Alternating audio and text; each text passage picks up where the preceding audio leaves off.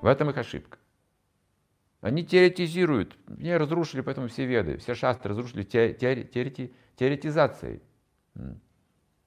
Там теории, тут теории, все эти теории путают, путаем люд, людям головы, заморочили людям головы, заморочили головы себе, друг другу, ученые, они противоречат друг другу.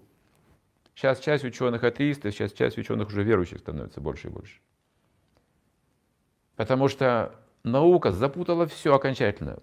Окончательно уже, ясно любому разумному человеку. В жизни прояснить чего не может. Фрагмент какой-то объяснит, и на этот фрагмент наспекулируют, боже мой. Весь мир туда поставит на свою теорию. Я Бог.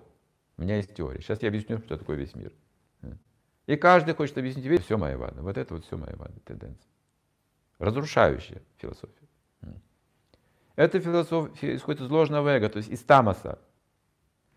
Но когда она культивирована ведами и шастрами, она выглядит очень могущественной за счет вот шастры напитается. На, на шастрах тоже основывается майвада. Развитая майвада, имперсоналист. Но вывод томасичный и начало тоже томасичное.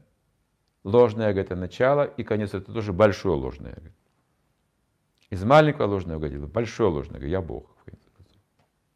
Я стану Богом. Вот. Любой демон так думает. Я вот сейчас пойду аскезу совершать и стану могущественным, побе- смогу победить Бога.